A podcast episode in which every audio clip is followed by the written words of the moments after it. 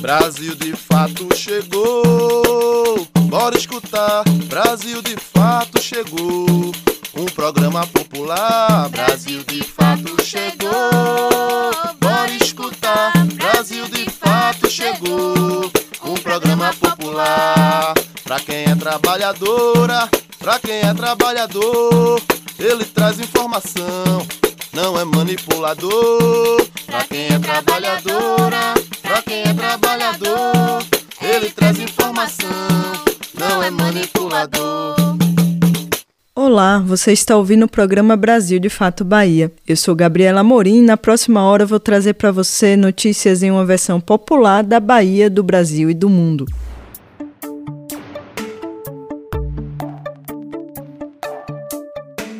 No programa dessa semana, vamos falar sobre os impactos sociais da implantação dos parques eólicos na Bahia e esclarecer o que são as federações partidárias. Tem uma entrevista sobre a campanha da fraternidade deste ano, que traz a educação como tema. Tem ainda o quadro Saúde Comunidade, falando sobre suicídio, as notícias da região no quadro Nordeste em 20 minutos e a receita de um biscoito bem sertanejo no quadro Cozinha Baiana.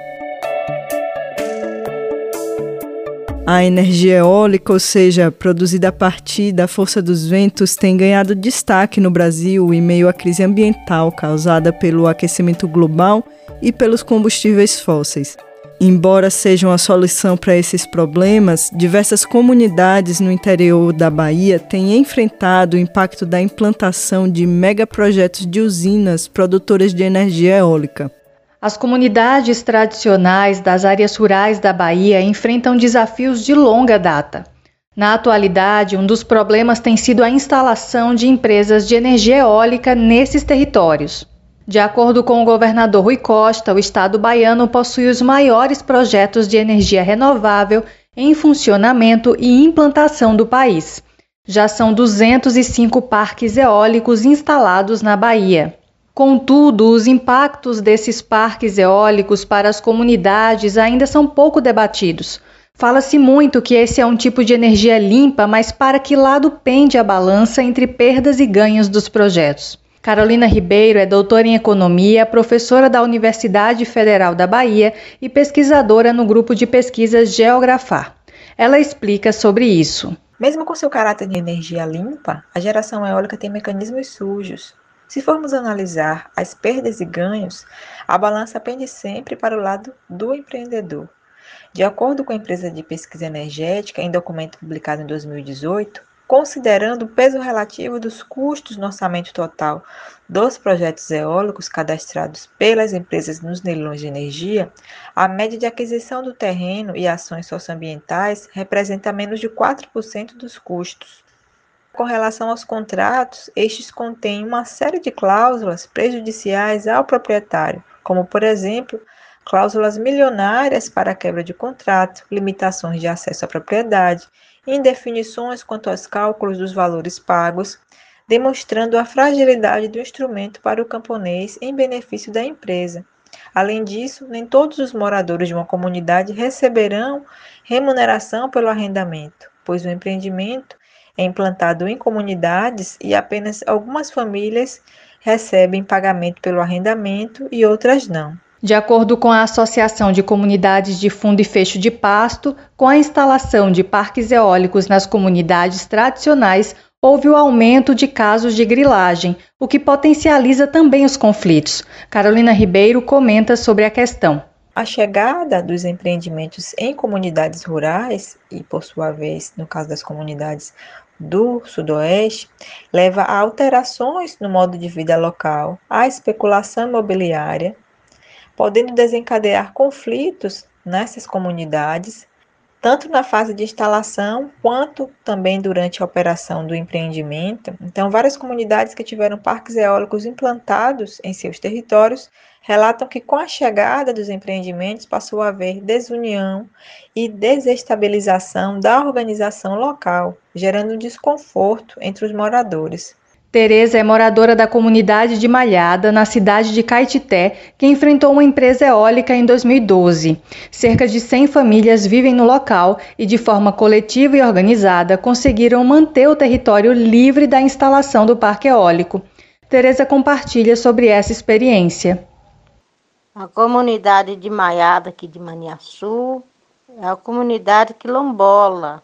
Então, esse parque a esse povo veio, que na época meu esposo ele era o presidente da associação, ele queria que meu esposo assinasse como confrontante deles. Como ele tinha comprado, dizendo eles que tinha comprado uma parte do terreno de outra pessoa e com isso ele estava atingindo o que era da comunidade. Então a, a comunidade foi caçar o seu direito.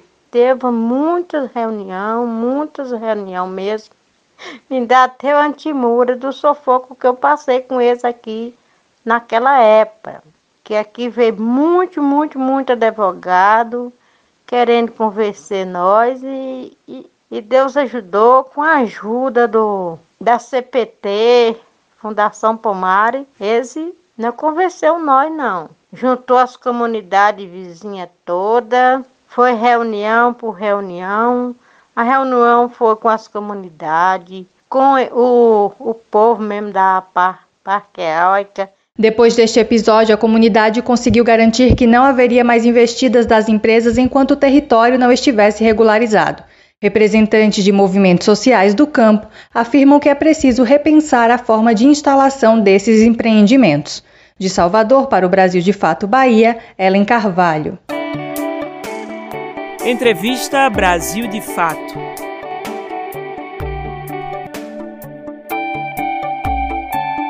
Durante a quaresma, período litúrgico que antecede a Páscoa, a Igreja Católica Brasileira realiza a campanha da fraternidade, cujo tema este ano é a educação. A campanha tem promovido diálogos a partir da realidade educativa do país à luz da fé cristã, propondo novos caminhos em favor de um humanismo integral e solidário. Para nos falar mais sobre as propostas desse tempo de reflexão e a importância de realizar esse debate no âmbito da igreja, nós entrevistamos essa semana o diácono Luciano Lima Santana assessor de pastoral da CNBB Nordeste 3. Olá, Diácono Luciano Santana, muito obrigada por conceder essa entrevista para a gente. Essa é a terceira vez que a campanha da fraternidade trata do tema educação. Por que retomar esse tema nesse momento? Queridos irmãos e irmãs, de fato é a terceira vez que a CNBB propõe aos cristãos católicos e às pessoas de boa vontade a reflexão sobre o tema da educação. É, o tema da educação já foi abordado em outros contextos, nos anos de 82 e depois em 98, refletindo sobre a realidade da educação, não só como ato formal de transmissão de conhecimentos, de conteúdos, mas a educação como um processo permanente de formação humana, de transmissão de valores, de construção portanto, da identidade é, do, do, do, ser humano, né, neste senso, portanto, de pertença à comunidade, à humanidade, este senso do, do bem comum que ajuda-nos a pensar, de fato, uma sociedade fraterna e justa. Por isso, então, neste ano, dentro do contexto, portanto, da pandemia, do enfrentamento das diversas dificuldades que foram sendo superadas e ainda estão neste caminho, é, a igreja retoma a temática da educação, sempre tendo em vista é, essa proposta de que possamos superar, superar os conflitos existentes na sociedade, as polarizações, mas também construir pontes no caminho de que a educação seja um, um instrumento verdadeiramente é, de libertação do homem né, das mazelas, das amarras, e possa garantir, portanto, os direitos fundamentais, para que haja uma comunidade, uma sociedade verdadeiramente equilibrada, fraterna, pautada nos valores não é? cristãos, humanos, para que de fato a vida seja garantida como direito fundamental. E é neste caminho, portanto, que esta campanha da fraternidade nos aponta é uma reflexão que nos ajude a pensar que a educação é um caminho de transformação, é um caminho, portanto, de compromisso de todos os setores, da igreja, da família, do Estado e da sociedade. Portanto, é um caminho de colaboração, de participação e de corresponsabilidade de todos. Por que as políticas públicas de educação e os contextos educativos no país devem ser uma preocupação também para a Igreja e a comunidade católica? É, a Igreja sempre viu a educação como uma prioridade, como um caminho verdadeiramente de transformação humana, de, de portanto, de capacitação do homem para que ele exerça o seu potencial é, e de verdadeira confirmação da identidade do homem, da pessoa humana como sujeito e não como objeto né, de um sistema, mas como alguém que de fato é parte, constrói, colabora, é, dá a sua contribuição nos diversos aspectos e, e potenciais humanos possíveis, não é? Então, nesse sentido, é, focar no tema da educação em vista da realidade do Brasil é também nos fazer questionar sobre a, o valor real da educação, o valor da escola pública para todos, do acesso ao ensino, do acesso ao aprendizado e também é uma denúncia que ainda estamos vivendo realidades dolorosas em que muitas pessoas ainda vivem em situação de analfabetismo, de exclusão. Então, o tema da educação sempre remete também às outras realidades que não só propriamente, como disse, do ensino formal, mas nos remete a pensar os outros aspectos de políticas públicas relativos aos direitos da pessoa humana, o acesso à saúde, à moradia, à alimentação digna, enfim. Esse tema ele perpassa várias outras situações e, portanto, a igreja tem sempre essa preocupação com o bem comum, com a promoção do homem, dos seus direitos, e da sua dignidade. Por isso, o tema da educação é um tema que deve ser sempre compreendido como um tema é, de grande valor e que não pode ser jamais por nós abandonado. Né?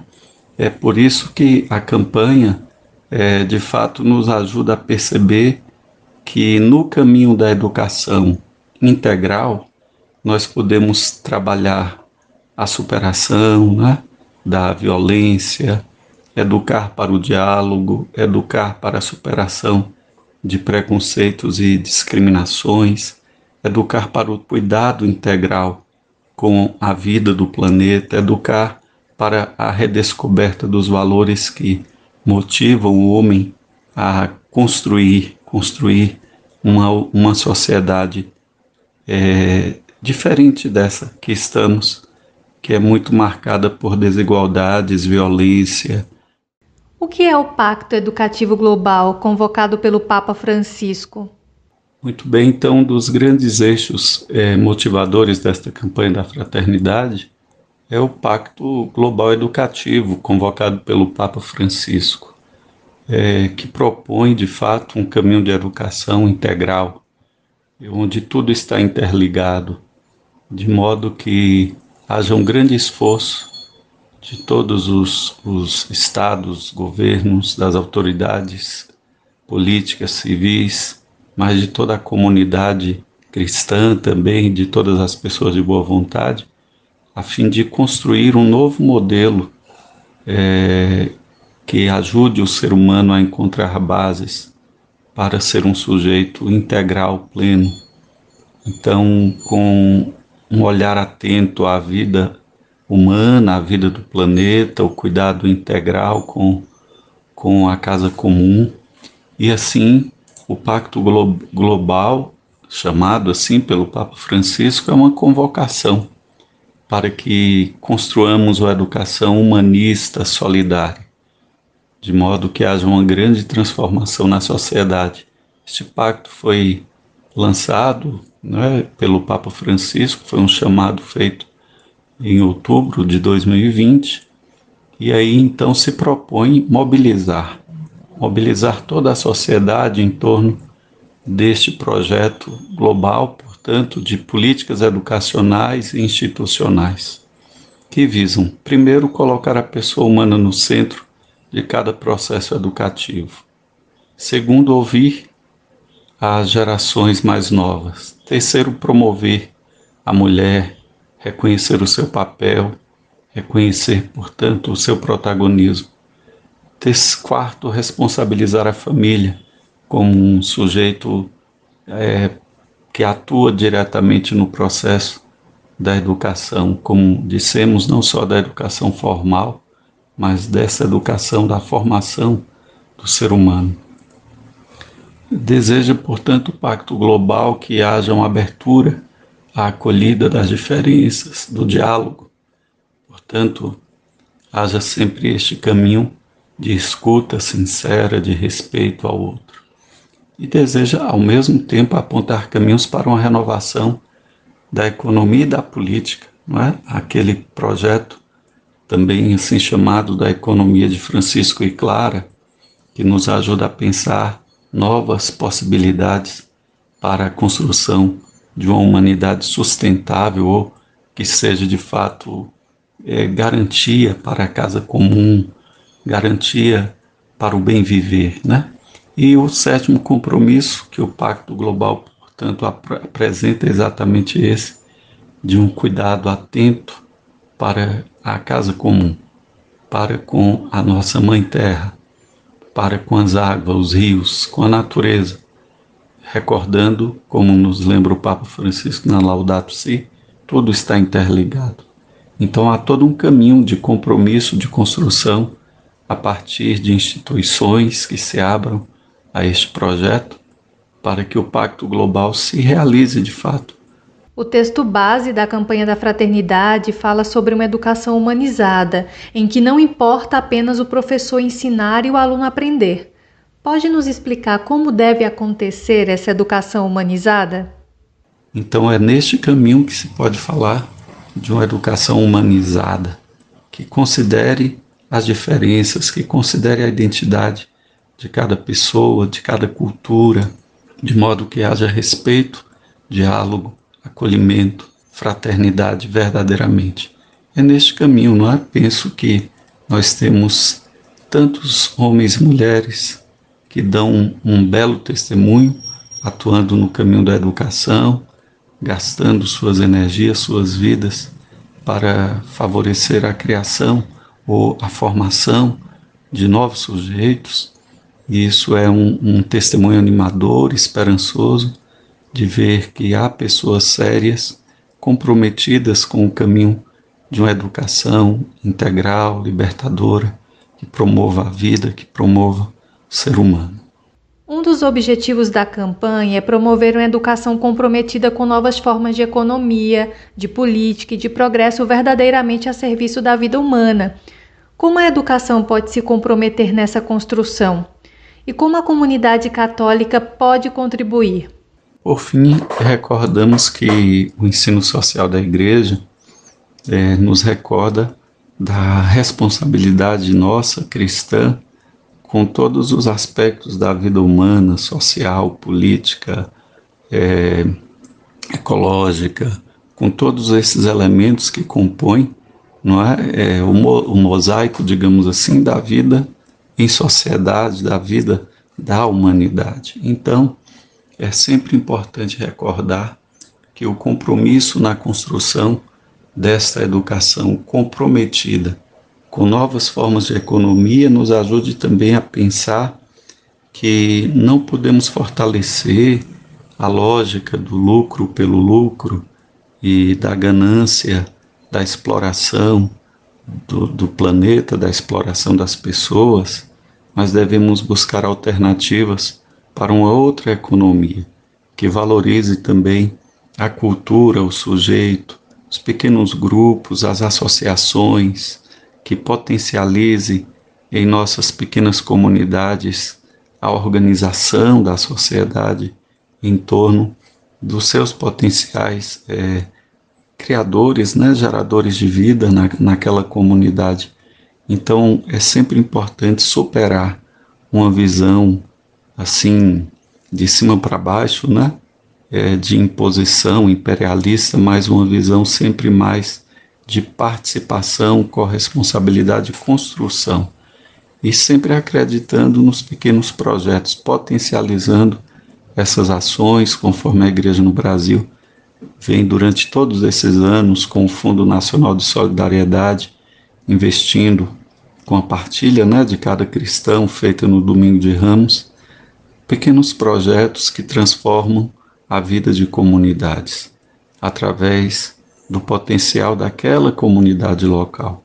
Então é sempre importante entender que a economia deve estar a serviço da vida.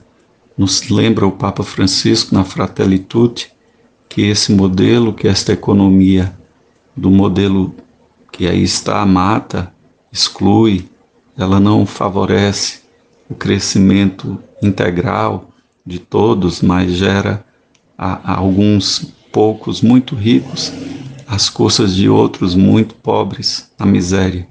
Então o pacto e a proposta do pacto, volto a dizer, do pacto global pela educação, dessa campanha da fraternidade, sempre apontando caminhos novos de voltar também a fontes, voltar e potencializar pequenos projetos em cada comunidade local, de modo que haja uma emancipação também daquela comunidade e que, além disso, os que estão assumindo os cargos né, de serviço na política, os governos, potencializem políticas públicas de inclusão de superação, portanto, das desigualdades, de reparação, assim dizendo, tem um histórico grande né, de negação de direitos e exclusão.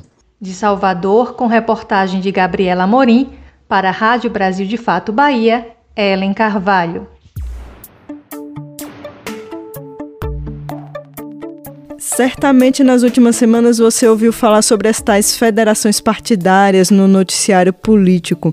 Mas você já entendeu o que são e como elas afetam as eleições desse ano? A gente convidou o cientista político Cláudio André para explicar direitinho essa história. Então, é muito importante a gente entender que não existe uma fórmula mágica né, e perfeita de sistema eleitoral. E nesse contexto, é importante destacar que a nossa última reforma eleitoral, né, da nossa democracia, levou à criação de poucos avanços relevantes, mas um ponto a se comemorar foi justamente a criação né, é, da, da, das federações partidárias, que trata-se né, de uma experiência presente em várias democracias, que consiste, na verdade, na união de partidos agindo como uma única agremiação, né, uma espécie de coligação permanente que atua para além das eleições, formando aquilo que em outros países, sejam eles presidencialistas, sejam eles parlamentaristas, se conhece como coalizões eleitorais permanentes. É, veja que na Alemanha, né, na Espanha, no Uruguai, nós, nós temos experiências é, consolidadas né, da existência de federações, né, que passa, portanto, diante da perspectiva de unir partidos que vão atuar juntos no parlamento e, de alguma forma, se apresentarão para o eleitorado né, de maneira coesa.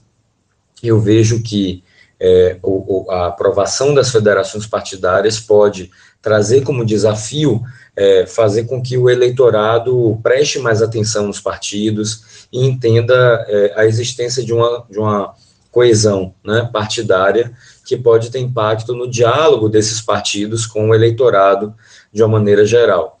Então, a experiência das federações, da forma como está constituída na nossa legislação eleitoral, é muito interessante porque permite que partidos se unam e funcionem juntos por quatro anos, né?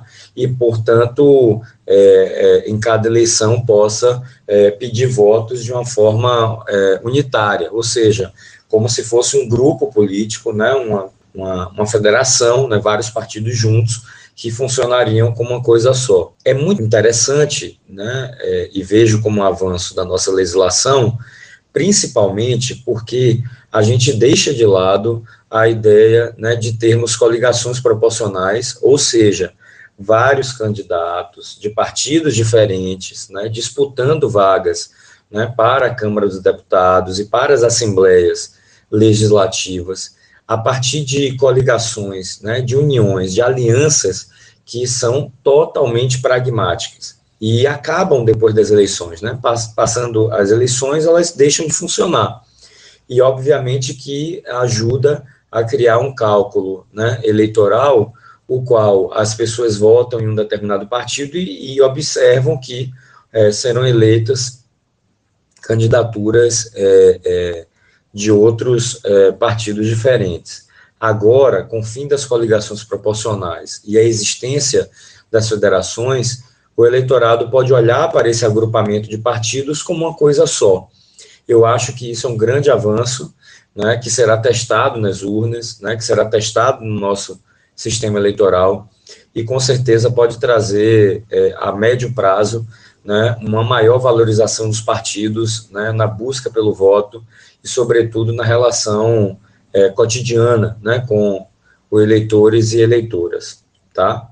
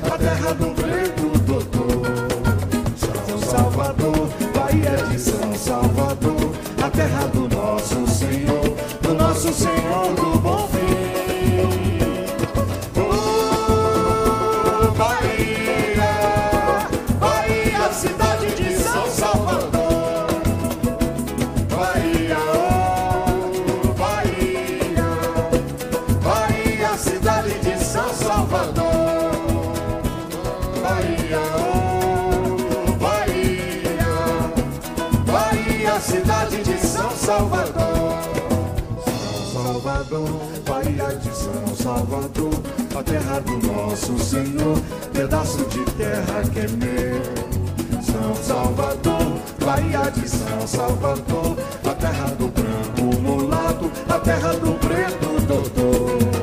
São Salvador, Bahia de São Salvador, a terra do nosso Senhor, do nosso Senhor do bom fim.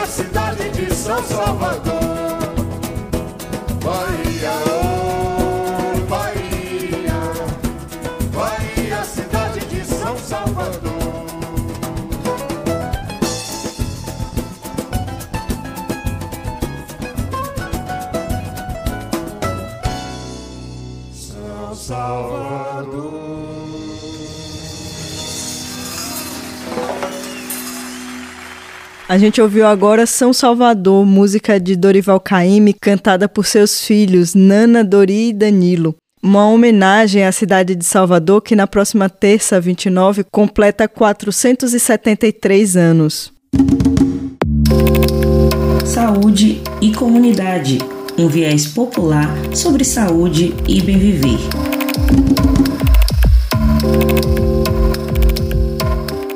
O suicídio ainda é um tema tabu na nossa sociedade, embora seja a segunda causa de morte entre os jovens de 15 a 29 anos. Embora seja a segunda causa de morte entre os jovens de 15 a 29 anos em todo o mundo.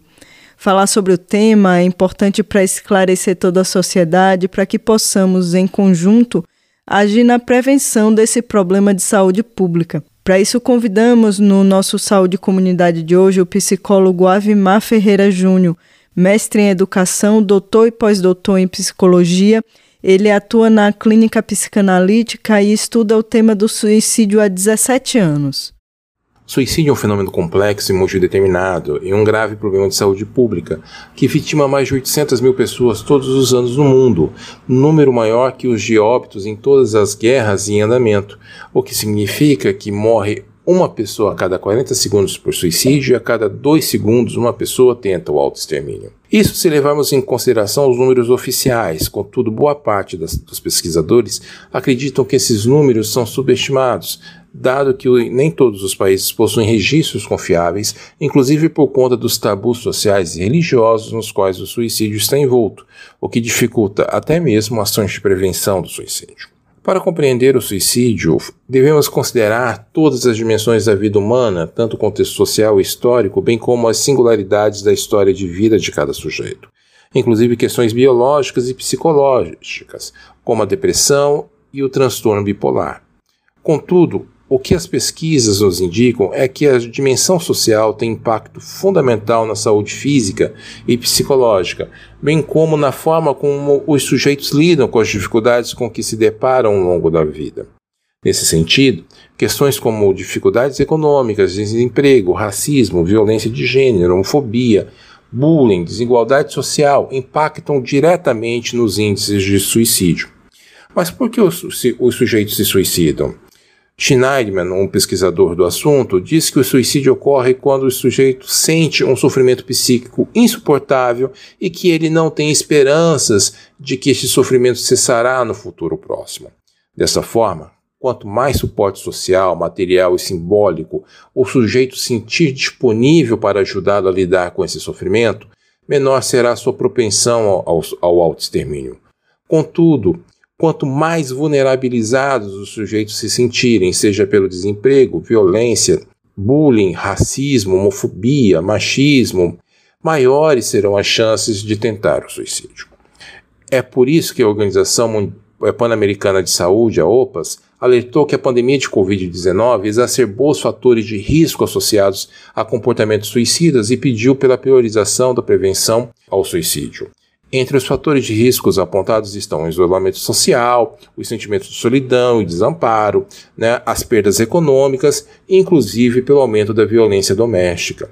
Outra situação que causa preocupação é a condição dos refugiados na Europa, tanto do, o, os africanos e agora os ucranianos. O índice de suicídio entre os refugiados africanos é altíssimo, inclusive com registros de crianças tentando suicídio, e infelizmente espera-se que esses casos se repitam entre os refugiados da guerra da Ucrânia. Dessa forma, a prevenção do suicídio é uma tarefa hercúlea, complexa, mas fundamental e necessária, que passa pela elaboração de políticas públicas centradas no SUS e no SUAS e pelo esclarecimento sobre o tema e o sofrimento psicológico. Obrigado.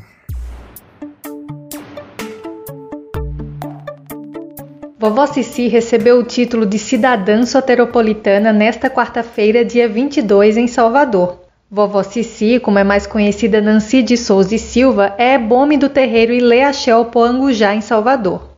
Natural do Rio de Janeiro, ela foi iniciada em Oxalá no dia 18 de janeiro de 1872, além de ser a petebe do culto de Ifá. Letrada em cultura afrodiaspórica, Nancy Silva também é reconhecida como herbolária, conhecedora das propriedades medicinais das plantas e magias dos cantos que despertam as propriedades das folhas. Seus saberes e os dos ancestrais são transmitidos nas narrativas orais sobre os orixás e a Bahia que ela compartilha com crianças e adultos. Atualmente, Vossici trabalha no espaço cultural da Fundação Pierre Verger como pesquisadora e contadora de histórias. Atua também como escritora e, junto a Marlene da Costa e Josmara Fregonese, é autora do livro Cozinhando Histórias, Receitas, Histórias e Mitos de Pratos Afro-Brasileiros. A iniciativa de conceder o título de cidadã soteropolitana, a mais alta honraria da Câmara Municipal de Salvador, foi do vereador Silvio Humberto, PSB, presidente da Comissão de Cultura. Ele destaca que, abre aspas, esta homenagem é um reconhecimento a esta mulher negra que é um verdadeiro patrimônio cultural afro-brasileiro, tendo dedicado parte da sua existência a compartilhar os saberes com o povo soteropolitano. Fecha aspas. De Salvador para o Brasil de Fato Bahia, Ellen Carvalho.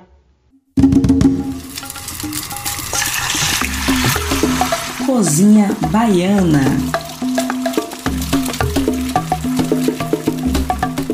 Mandioca, aipim ou macaxeira, seja qual for o nome que se use, esse é um dos ingredientes mais comuns e versáteis da culinária brasileira, principalmente do norte e nordeste.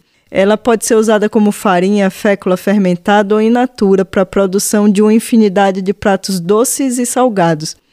E hoje tem uma receita cheia de afeto e histórias de cozinha de vó, de um biscoito que é a cara da cozinha sertaneja. Quem explica essa receita pra gente é Joara Ferraz, cozinheira baiana que vive e trabalha na Chapada Diamantina.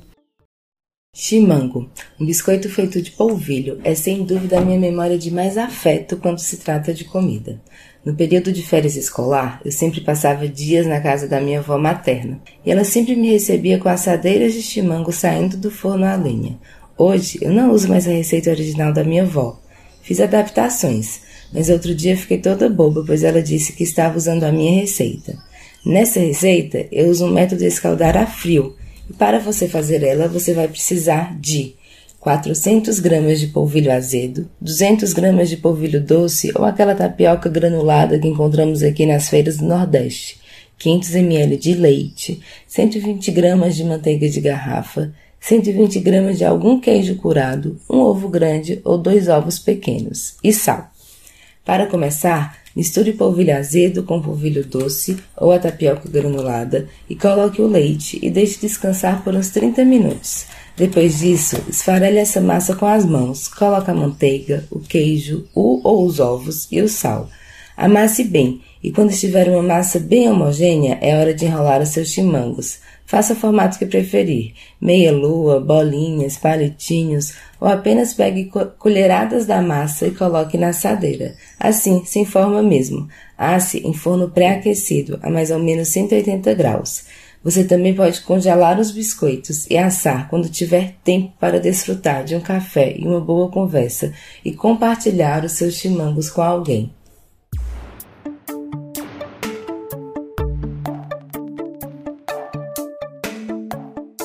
E agora tem o nosso giro pelo Nordeste com as notícias mais importantes da região pelos próximos 20 minutos.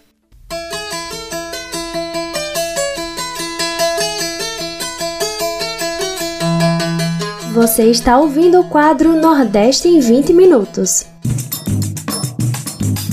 Oi, pessoal! Eu sou Júlia Vasconcelos e esse é o Nordeste em 20 Minutos, um quadro em que eu te convido a dar um giro pela região. Toda semana te encontro com conteúdos que trazem uma visão popular do que tem acontecido por aqui. Vamos comigo para mais uma edição. Bora começar o programa de hoje falando sobre a caatinga. A caatinga é o bioma predominante do Nordeste. Só que, infelizmente, o bioma possui 13% dos seus solos comprometidos pela erosão. Para reverter esse quadro, uma das ações feitas é o recatingamento. Já tinha escutado esse termo antes? Se trata do replantio de espécies nativas no território. O repórter Rodolfo Rodrigo, do Brasil de Fato Pernambuco, explica melhor e fala sobre como a ação tem sido fonte de renda para famílias do semiárido. Chega mais, Rodolfo!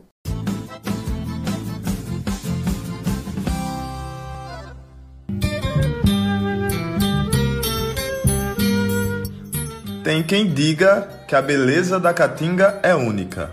A riqueza da fauna e flora desse bioma exclusivamente nacional é encontrada predominantemente no semiárido. As plantas que nascem aqui apresentam modificações que permitem sua sobrevivência nos longos períodos de falta de água. Essa vegetação também é responsável pela proteção do solo. Sem ela, o terreno sofre o processo de erosão causado pelo vento e pela água que arrastam os sedimentos e isso faz com que o solo seja menos fértil e com pouca capacidade de armazenamento de água, causando a desertificação. Segundo dados divulgados em 2021 pelo Laboratório de Análise e Processamento de Imagens e Satélites, 13% da região semiárido está com os solos comprometidos. Para combater esse processo, algumas iniciativas tentam reverter os impactos. São as ações de recatingamento. O projeto é desenvolvido em comunidades rurais através do uso sustentável dos recursos naturais da caatinga. O recatingamento é também promovido pelo Instituto Regional da Pequena Agropecuária Apropriada, o IRPA, desde 2009, e envolve 31 comunidades em atividades de preservação nos municípios de Uauá, Curaçá, Jaguarari e Andorinha, na Bahia. As famílias se organizam né, para realizar algumas práticas de, de intervenções é, com o objetivo de recuperar solo, de reter água né, dentro da área né, e de também é, realizar alguns plantios né, de espécies é, nativas da caatinga, é, principalmente nos períodos de chuva.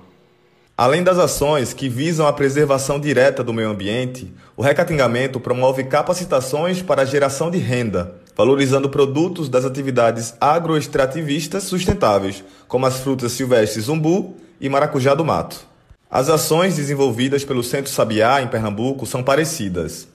Lá, eles implantaram os sistemas agroflorestais, onde plantam espécies frutíferas, plantas anuais, forrageiras e nativas da caatinga. A caatinga também é uma floresta, é uma mata. Então, ela tem uma importância muito grande para a vida nesse lugar que é o semiárido.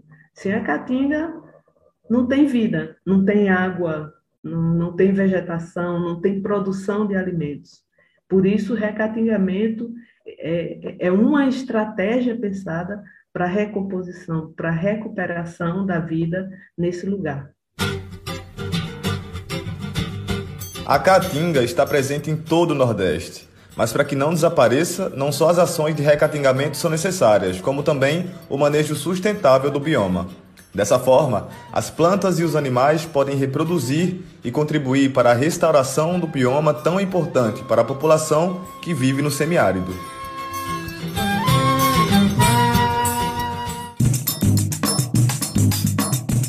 E quem aqui gosta de podcast? Eu sou suspeita para falar porque amo. Tem podcast de todos os tipos e você pode ouvir enquanto lava uma louça, enquanto pega um ônibus ou até mesmo fazendo atividade física. E que tal aproveitar esse momento para conhecer o que as mulheres negras da Paraíba têm produzido em termos de pesquisa, artigos e outros tipos de conteúdo? Foi pensando em divulgar um pouco disso que foi lançado o podcast Pod Pretas Paraíba, Confere com Heloísa Oliveira mais detalhes do projeto. A Abaiomi, coletivo de mulheres negras da Paraíba, lançou nesta semana o Pod Pretas PB. O conteúdo pode ser acompanhado nas plataformas de streaming Spotify, Deezer e Google Podcast. A ação compõe a agenda do Março de Lutas, com destaque para o Dia Internacional de Lutas contra a Discriminação Racial. A data foi celebrada na última segunda-feira, 21 de março, e, entre outras coisas, denuncia opressões e lembra as lutas por igualdade de direitos da população negra de todo o mundo. O Pod Pretas PB tem o objetivo de ser um espaço de visibilidade de pesquisas, artigos e demais produções das mulheres negras. A criação do podcast é uma ação de fortalecimento da comunicação da coletiva Abaiomi PB, como explica Williana Gomes, integrante da Abaiomi Coletiva de Mulheres Negras na Paraíba. Esse Pod Preta é um podcast de preta para preta, né? Onde buscamos trazer é, a voz e fazer ecoar esta voz das nossas lutas, desafios, afetos e resistências. É, nossas vozes estão em pauta, né? E acreditamos, assim como a Angela Davis coloca, que quando a mulher negra se movimenta, toda a estrutura da sociedade se movimenta com ela. Então, nós da Biomi estamos movimentando, buscando. É, uma sociedade justa e digna, lutando contra o racismo e lutando pelo bem viver. O Pode Pretas da Paraíba conta com a parceria do Fundo Brasil e Fundo Elas e Fase. O primeiro podcast da coletiva Biomi aborda a saúde mental e a violência contra as mulheres negras no contexto da pandemia. Participam as psicólogas paraibanas e ativistas negras Hildevânia Macedo e Rebeca Gomes. Em conversa com a reportagem do Brasil de Fato, Rebeca falou sobre o papel da psicologia no contexto da violência, racismo e saúde mental das mulheres negras. Essa é a psicologia que nós defendemos. Uma psicologia implicada, comprometida com as questões sociais e que luta pelo fim do racismo, do sexismo, do capacitismo, da LGBTfobia. E a produção né, desse episódio do podcast e do capítulo de livro são formas de dialogar com diversos públicos e trazer para o cerne da discussão a importância de políticas públicas voltadas para a população negra, visibilizar a luta de mulheres negras e as estratégias em busca do bem viver. Como diz uma das nossas canções preferidas né, no movimento Mulheres Negras, quantas anônimas guerreiras brasileiras.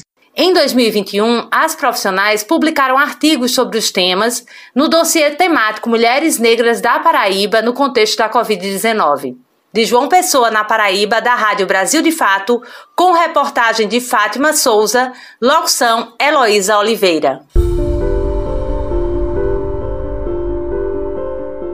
O Nordeste em 20 minutos agora te leva para o Recife, em Pernambuco.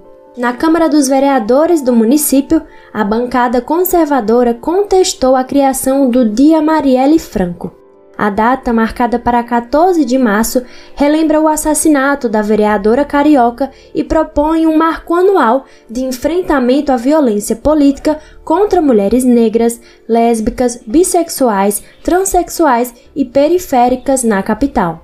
A proponente do projeto foi Dani Portela, do PSOL, que afirmou que a ação dos parlamentares é uma tentativa de apagamento histórico.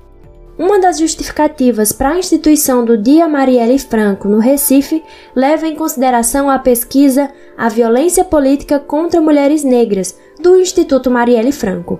A pesquisa mostra que quase 100% das candidatas ao pleito eleitoral de 2020 consultadas sofreram mais de um tipo de violência política. A data leva ainda em consideração o levantamento realizado pela Associação Nacional de Travestis e Transsexuais, a ANTRA. De acordo com a ANTRA, houve um aumento de candidaturas de pessoas transexuais em 2020, chegando ao número de 263 candidatas mulheres transexuais. A discussão sobre o Dia Marielle Franco não é algo que acontece apenas em Pernambuco, mas que tem sido repercutido em todas as câmaras legislativas do Brasil, como parte das atividades da Agenda Marielle. A emenda proposta pela bancada conservadora agora passa por análise pelas comissões da Casa, onde será decidido se ela será rejeitada ou aprovada. A expectativa dos mandatos progressistas é que o projeto volte à segunda discussão em plenário e seja aprovado. Nesse mês de março, considerado o mês de luta das mulheres, o Vozes Populares contou com a presença de mulheres especiais que puderam representar mulheres com deficiência, mulheres em situação de cárcere e mulheres camponesas. Todas elas trouxeram uma visão de qual é a sua luta atualmente. Para finalizar o nosso especial, trazemos uma representante do movimento indígena de mulheres Pancararé, na Bahia. Eu tô falando de Patrícia Pancararé. Bora lá escutar? Pátria Livre! Vozes Populares.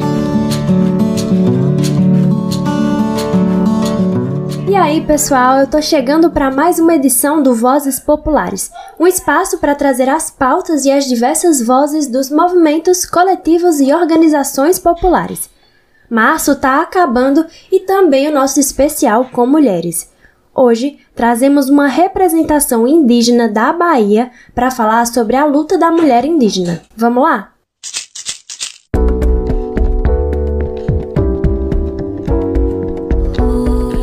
Você conhece o acampamento Terra Livre? Se trata de uma mobilização nacional que acontece desde 2004 em Brasília pelo movimento indígena para tornar visível suas demandas e cobrar ação do Estado. A cada ano, o protagonismo de mulheres indígenas tem aumentado ainda mais no acampamento, com delegações de mulheres de todo o país se fazendo presente. Sabia que em 2021 a Bahia enviou a maior delegação de mulheres para a capital do país? Foram mais de 20 delegações das diversas regiões do estado baiano levantando suas vozes. Foi a primeira vez que o estado conseguiu levar tantas mulheres para o acampamento Terra Livre e para a Marcha das Mulheres Indígenas. Com o Abril Indígena se aproximando, um mês de luta, novamente mulheres de todo o Brasil se preparam para ir até Brasília. Patrícia Pancararé é da Coordenadoria Geral da Mupoíba, Movimento Unido dos Povos e Organizações Indígenas da Bahia, e também representante legal da OMIPA, Organização de Mulheres Indígenas Pancararé. Como importante liderança na luta indígena no estado, Patrícia afirma que a grande articulação de mulheres na região tem sido fruto de muito trabalho e que elas estão cada vez mais conquistando seu espaço. Me lembro bem que há uns oito anos atrás eu participei de várias reuniões onde apenas eu, de mulher, né, conseguia estar no meio da cúpula, né, no meio de, de, de tantos homens, lideranças importantíssimos para nosso estado. Eu era a única mulher em vários lugares. E hoje eu vejo tantas outras mulheres se destacando, tantas outras mulheres aparecendo, vindo para frente, falando, é, cantando, né, dando suas contribuições. Então, assim, eu fico muito feliz e é isso que a gente almeja, é o sucesso, porque o sucesso da outra é o meu sucesso também. E assim, eu gostaria muito que elas me vissem, né? É, não só eu, a Patrícia, que estou aqui na coordenação geral, e sim uma representação das mulheres da Bahia. Então, que todas se contemplem com isso, que todas possam se ver né, nesses espaços em que eu também tenho ocupado, graças a Deus. Uma das ações encabeçadas pela liderança indígena é o projeto As Filhas da Ancestralidade, que busca o empoderamento e fortalecimento das mulheres indígenas na Bahia, dando oportunidade para que elas possam ocupar cada vez mais os locais que desejam. O primeiro passo do projeto, através de uma emenda parlamentar, é um diagnóstico por algumas regiões do estado. O que essas mulheres querem? o que precisam, onde querem chegar. Somente com esse diagnóstico é que o projeto pode andar para a segunda fase. Às vezes elas querem a Brasília, às vezes elas querem vender seu artesanato, às vezes querem trabalhar na roça. Elas têm que fazer e têm que ser contempladas com o que elas querem, não com o que a gente almeja. Então eu hoje não me vejo fora do movimento, mas tem mulheres que preferem ficar um pouco afastadas do movimento, né, mas trabalhando né, pela sua renda, pela sua família, e isso não impede que ela esteja politicamente preparada, isso não impede que a mulher esteja é, corretamente sendo quem ela quer ser, né, porque nós podemos estar onde a gente quer, nós podemos ser o que nós quisermos. Seja nas aldeias, seja nos espaços urbanos, Patrícia reforça a importância de mulheres ocupando espaços de liderança. Só assim, as reais necessidades das mulheres indígenas serão postas na mesa, defendidas e atendidas. Afinal, as pautas são diferentes de outras mulheres que vivem realidades diferentes. Patrícia é enfática quando diz: a luta da mulher indígena é ao lado do homem, é a luta por território, pela defesa de direitos e pelo bem viver. Para acompanhar a atuação do Movimento Unido dos Povos e Organizações Indígenas da Bahia, acesse o Instagram, arroba Mupoíba. Até a próxima!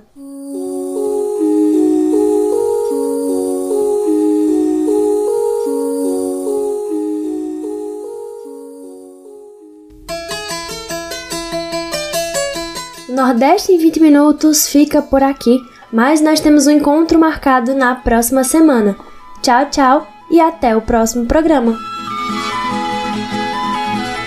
Este quadro é uma realização do Brasil de Fato Pernambuco e conta com a apresentação e roteiro de Júlia Vasconcelos, coordenação editorial de Rani de Mendonça e edição de som de Fátima Pereira.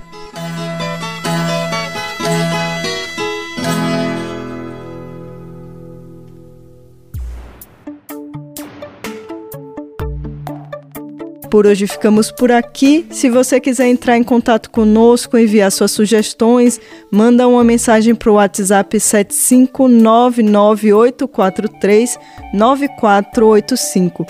Participaram deste programa Ellen Carvalho na produção e reportagem, Fátima Pereira na edição, eu, Gabriela Morim, na locução, roteiro e produção e todo o coletivo que constrói o Brasil de Fato Bahia. Nós ficamos por aqui. Boa semana e até o próximo domingo.